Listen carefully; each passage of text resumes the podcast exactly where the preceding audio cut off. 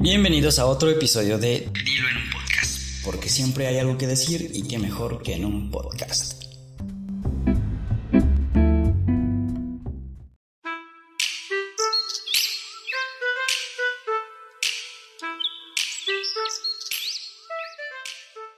Comenzamos. La tecnología. Este, de forma literal, significa estudio de las técnicas de logos y tecnos en el periódico El Universal tiene un artículo publicado el 6 de junio de este año con el título La tecnología al rescate del medio ambiente. El impacto de la actividad humana en la naturaleza está llegando a niveles preocupantes. En el 2017, seis destacados científicos y diplomáticos, entre ellos la ex jefe de clima de la Organización de las Naciones Unidas, la ONU, Cristiana Figueres y el físico y climatólogo Stefan Ramstorff publicaron una carta en la cual advertían que el mundo tiene aproximadamente hasta el 2020 antes de que se produzcan los peores efectos del cambio climático. En ese panorama, uno de los grandes retos a enfrentar son los desechos. De acuerdo con la Secretaría de Medio Ambiente y Recursos Naturales, la Semarnat, en México cada año se generan alrededor de 77 millones de toneladas de basura. 77 millones de toneladas de basura. Ello equivale a un promedio de 300 kilos de desechos por persona, de los cuales solo el 11% se reciclan. En ese universo de contaminación, ¿qué papel juega la tecnología? bueno, se calcula que a nivel mundial se generan alrededor de 40 millones de toneladas de residuos electrónicos cada año. México no es ajeno a dicha situación. De acuerdo con el Instituto Nacional de Ecología y Cambio Climático, INEC, en nuestro país se generan alrededor de 358 mil toneladas de desechos de este tipo, por otra parte, una investigación llevada a cabo en la Escuela de Ingeniería y Tecnología de la Universidad McMaster en Canadá dio a conocer que en el 2007 la industria tecnológica representaba el 1% de la huella de carbono global, cifra que se triplicó una década más tarde. Si la tendencia sigue, los centros de datos y los smartphones serán las tecnologías más contaminantes en el año 2040 y es que para poder gozar de los beneficios de la tecnología se requiere de redes de telecomunicaciones que consumen enormes cantidades de energía, misma que, aunque cada vez se implementan procesos más ecológicos, se genera a través del uso de combustibles fósiles. El profesor Lotfi Belkir, responsable de la investigación al lado de otros científicos de la citada universidad canadiense, advierte que las emisiones de carbono por el uso y la producción de los dispositivos tecnológicos pueden alcanzar hasta 14% de las emisiones globales de carbono en 2040, lo que equivale a la mitad del impacto que representa el transporte a nivel global. Sobre el tema, Greenpeace afirma que actualmente las empresas de tecnología representan el 2% de todas las emisiones globales de carbono, cifra cercana al sector de la aviación. Esto quiere decir que cada vez que todos en el mundo realizamos tareas como navegar en Internet o ver una película a través de streaming, consumimos el equivalente energético a lo que gastan todas las aeronaves mundo. Vamos dando cuenta del impacto negativo que va teniendo la tecnología. Volviendo a la investigación realizada en la Universidad Canadiense, esta asegura que dado que se necesita de mucha energía para su fabricación, además del uso de minerales escasos y con costosos procesos de extracción como el oro y el tungsteno, los dispositivos que resultan más dañinos al ambiente son los celulares. Sí, los celulares. Una de las razones de lo anterior es que los usuarios suelen cambiar de modelo en un periodo corto de tiempo. En el caso de México, en promedio cada dos años cambiamos de celular y bueno, tiene sentido porque los contratos que hacemos por el plan son contratos de dos años o incluso ya hay este, la posibilidad de que puedas cambiar cada año tu celular. Esto fomenta precisamente que desechemos celulares, los smartphones o los equipos que ya tenemos para uso y a veces es por las actualizaciones del software o incluso en las computadoras llega a pasar que el hardware que tiene ya no es compatible con el software entonces tienes que dejarle el, software eh, viejito y eso provoca que se haga más lenta o que no puedas reproducir algunos videos o que no puedas reproducir algunos juegos o incluso algunas paqueterías. Bueno, entonces la misma demanda de software y hardware provoca este consumismo de equipos electrónicos. Aunque nosotros querramos mantenernos con un solo equipo, la misma, las mismas empresas provocan que hagamos esos cambios. Pero también creo que tenemos nosotros como usuarios el, poder de decir, no, no voy a comprar más, tengo este. Y a lo mejor llegar a un punto en el cual podamos exigir que eh, ese equipo siga funcionando no por uno, dos años, tres años, sino por cinco, seis años o la vida útil del equipo. Bueno, termino con ese paréntesis y continúo. Una de las razones de lo anterior es que los usuarios suelen cambiar de modelo en un periodo corto de tiempo, en el caso de México en promedio cada dos años. En ese sentido, Perkir alerta que en el 2020 el consumo energético que necesitarán los smartphones será mayor el consumo energético que el de las PC. Además del constante reemplazo, otro problema que se tiene que enfrentar en México es que no existe una cultura para el correcto desecho de los celulares. El INEC estima que del total de residuos electrónicos, entre los que se encuentran los teléfonos móviles, se recicla solo el 10% de manera formal, mientras que un 40% se almacena en casas y bodegas. El verdadero desafío es que la mitad de los desechos electrónicos del país terminan en estaciones de transferencia o en manos de recicladores informales, chatarreros, pone aquí entre paréntesis, y rellenos sanitarios o tiraderos no controlados, lo que provoca que los compuestos peligrosos y contaminantes, entre otros procesos negativos, se filtren a la tierra afectando los mantos acuíferos. De acuerdo con las normas vigentes en la Ciudad de México, la basura tiene que ser separada por categorías de orgánica e inorgánica, o sea, reciclables y no reciclables, y en materiales de manejo especial. En esta última se ubican los electrodomésticos, equipos de informática y de telecomunicaciones, pilas, entre otros. La relevancia de separar los desechos electrónicos es que muchas de sus partes son reutilizables o reciclables y siguen teniendo un valor comercial como materia prima para elaborar nuevos productos. En ese escenario, algunas de las acciones que podrían ayudar a disminuir las grandes cantidades que se producen anualmente de restos tecnológicos son reciclar los equipos o donar los aparatos que aún sirven, por ejemplo, a familiares, amigos o asociaciones especializadas en alfabetización digital.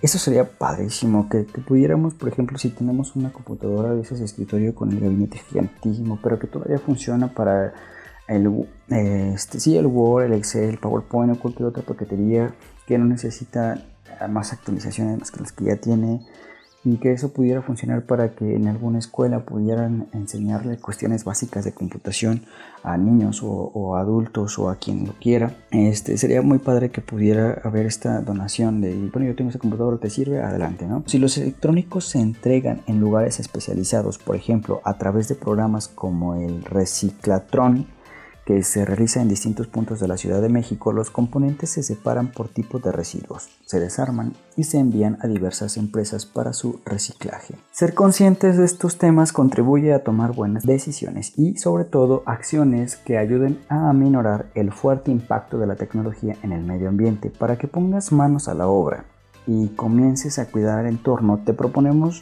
algunos dispositivos y una plataforma que te ayudarán a medir y reducir tu huella de carbono. Em, aquí el periódico Universal en esta nota nos presenta la plataforma mexicana de carbono Dice, el primer paso para realizar cambios en pro del planeta es que tomes conciencia de cómo tu paso por el mundo está generando un impacto ambiental negativo, por lo cual la plataforma mexicana de carbono te muestra qué tanto estás contaminando de acuerdo a tus hábitos diarios como uso de transporte, volumen de residuos, consumo de agua y electricidad. Para poder hacer este ejercicio de cuánto estás, de qué tanto estás aportando a esta contaminación, accesa a México 2 con número 2 México número 2.com.mx diagonal calculadora.php. Una nevera portátil que se llama Chill o me imagino que es Some Child. Para tus días de campo, esta nevera portátil será tu mejor aliada. Está equipada con un panel solar que alimenta su fuente de refrigeración, por lo que no será necesario cargar con hielo para mantener fríos tus alimentos y bebidas. Además, es silencioso. Este lo puedes conseguir en 427 dólares en la página Indiegogo. Eh, estos precios son los que están publicados al día 6 de junio en esta nota, así es que solo son, tómalo solo de referencia, tú investiga por tu parte, ingresa a indiegogo.com y averigua si es el mismo precio, no debe de estar muy alejado de la realidad porque es reciente la nota. Pedal Power Phone Charger Conecta este dispositivo a tu bicicleta y convierte tu pedaleo en energía para cargar tus dispositivos móviles. El sistema te permite generar tu propia energía a través de un dínamo que capta el movimiento de las ruedas de una manera controlada para que no dañes tus equipos. El precio aproximado, insisto, es de 29 dólares y lo puedes conseguir en Amazon. Pilas de litio recargables. Estas pilas son para que no tengas que estar comprando y desechando baterías a cada rato, que son altamente contaminantes las baterías que, compramos eh, normalmente, las del gatito, las Duracell y las otras que no son recargables. Estas pilas AA y AAA se pueden recargar conectándolas a tu computadora a través de su conexión USB. Según la empresa, tienen una vida útil de mil cargas y están equipadas con una luz LED para indicar su nivel de energía. El precio va desde 20 dólares y también los puedes conseguir en Amazon. Philips Web. Para que las luces en el hogar o la oficina se prendan solo cuando se necesiten, este sensor de movimiento es de gran ayuda. Su instalación es simple y puede colocarse en cualquier espacio ya que funciona con baterías y es completamente inalámbrico. Una vez activado, simplemente muévete para activar su iluminación o la iluminación. El precio es de 827 pesos aproximadamente, lo puedes conseguir en Best Buy. Y por último, ¿qué tal una USB de cartón?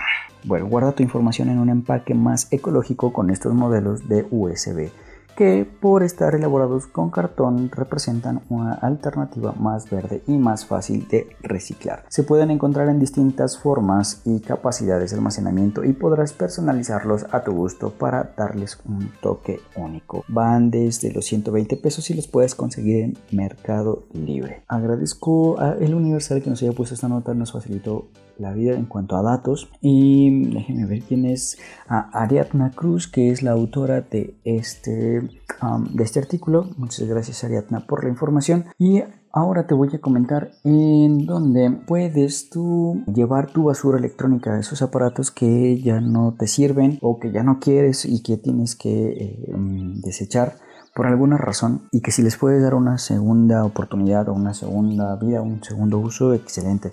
Pero si no, bueno, en León hay un centro de acopio que se encuentra, ahorita te digo, según la página león.gov.mx, diagonal León, diagonal gestión ambiental. ¿Qué horarios tienen los centros de acopio? El centro de acopio que aparece aquí está en Parque Cárcamos los lunes de 8 a.m. a 3.30 p.m. y martes, de martes a viernes de 8 de la mañana a 5 de la tarde y los sábados de 9.30 de la mañana a 5 de la tarde. ¿Cuáles son los pasos a seguir? Para poder llevar mis residuos electrónicos al centro de acopio que está en Parque Cárcamos. Uno, si son menos de 5 electrones Em, menos de 5 electrónicos pequeños, bueno, así lo menciona, puedes traerlos directamente al centro de acopio del interior del parque Cárcamos y dejarlos con el responsable del lugar.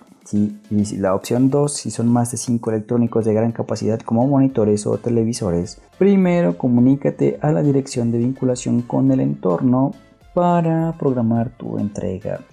¿Me pueden entregar algún comprobante de entrega de residuos? Sí, en caso de que la empresa lo requiera, se puede entregar una constancia de recibo por parte de la dirección de vinculación con el entorno mandando un email a marcela.alcalá.león.gov.mx con la lista de los residuos que traerán al centro de acopio y de una a tres de uno a tres días podrás pasar a recoger tu constancia a las oficinas de la Dirección de Vinculación con el Entorno, que se encuentran en el interior del Museo Verde del Parque Cárcamos.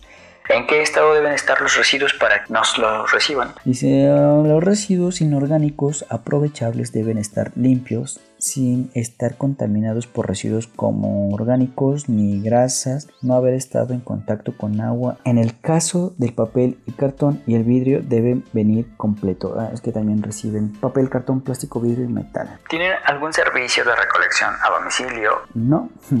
no se cuenta con servicio a domicilio. ¿Todos los centros de acopio reciben residuos electrónicos? Solamente el centro de acopio Parque Cárcamos. ¿Tiene algún costo llevar los residuos al centro de acopio? No, no tiene ningún costo recibir tus residuos. Y bueno, ahora ya lo sabes.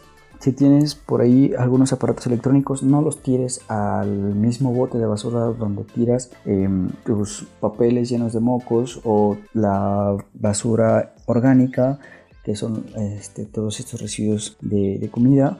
Y bueno, aprovecho que estamos hablando de tecnología y de eh, no tirar los aparatos electrónicos a la primera, de no dejar que se conviertan en obsoletos solo así. Tengo un compañero, un amigo que se dedica precisamente a la reparación de celulares, tabletas, computadoras, impresoras e incluso televisiones también. Él se llama José Luis Alberto, es técnico y es muy bueno, confiable, honesto. Lo admiro porque cuando hay algo que no sabe cómo resolver, hasta que no encuentra la solución, lo deja en paz. Es alguien muy mm, metido, eh, muy dedicado y muy en su papel de técnico y que le gusta mucho este, empaparse de temas que no conozca y que eso precisamente le ayuda a hacer cada vez mejor su trabajo. Entonces te recomiendo que te pongas en contacto con él en caso de que necesites reparar alguno de tus aparatos electrónicos como celulares, tabletas, computadoras, impresoras, televisiones.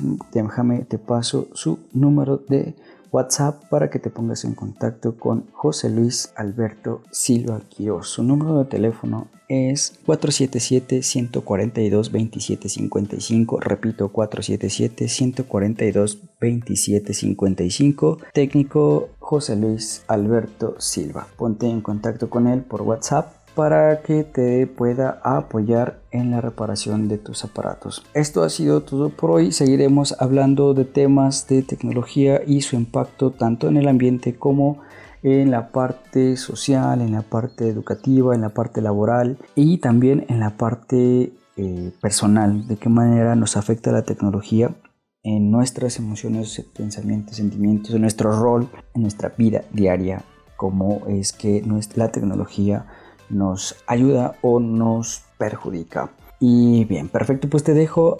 Esto ha sido todo por hoy. Recuerdo que puedes escucharnos en Spotify, en Google Podcast, en Anchor.fm, en Evox también, en mi página web, Roman Hernández Blog, donde también te dejo eh, los links para otros temas de tu interés además de una página de novedades donde puedes adquirir diversos productos que tienen que ver con mm, lo que voy viendo que me gusta, pues ahí lo pongo para que si a ti también te gusta, pues lo compres directamente desde ahí. Esto ha sido todo, muchas gracias. Recuerda que si tienes algo que decir, dilo en un podcast. Mi nombre es Román Hernández y hasta la próxima.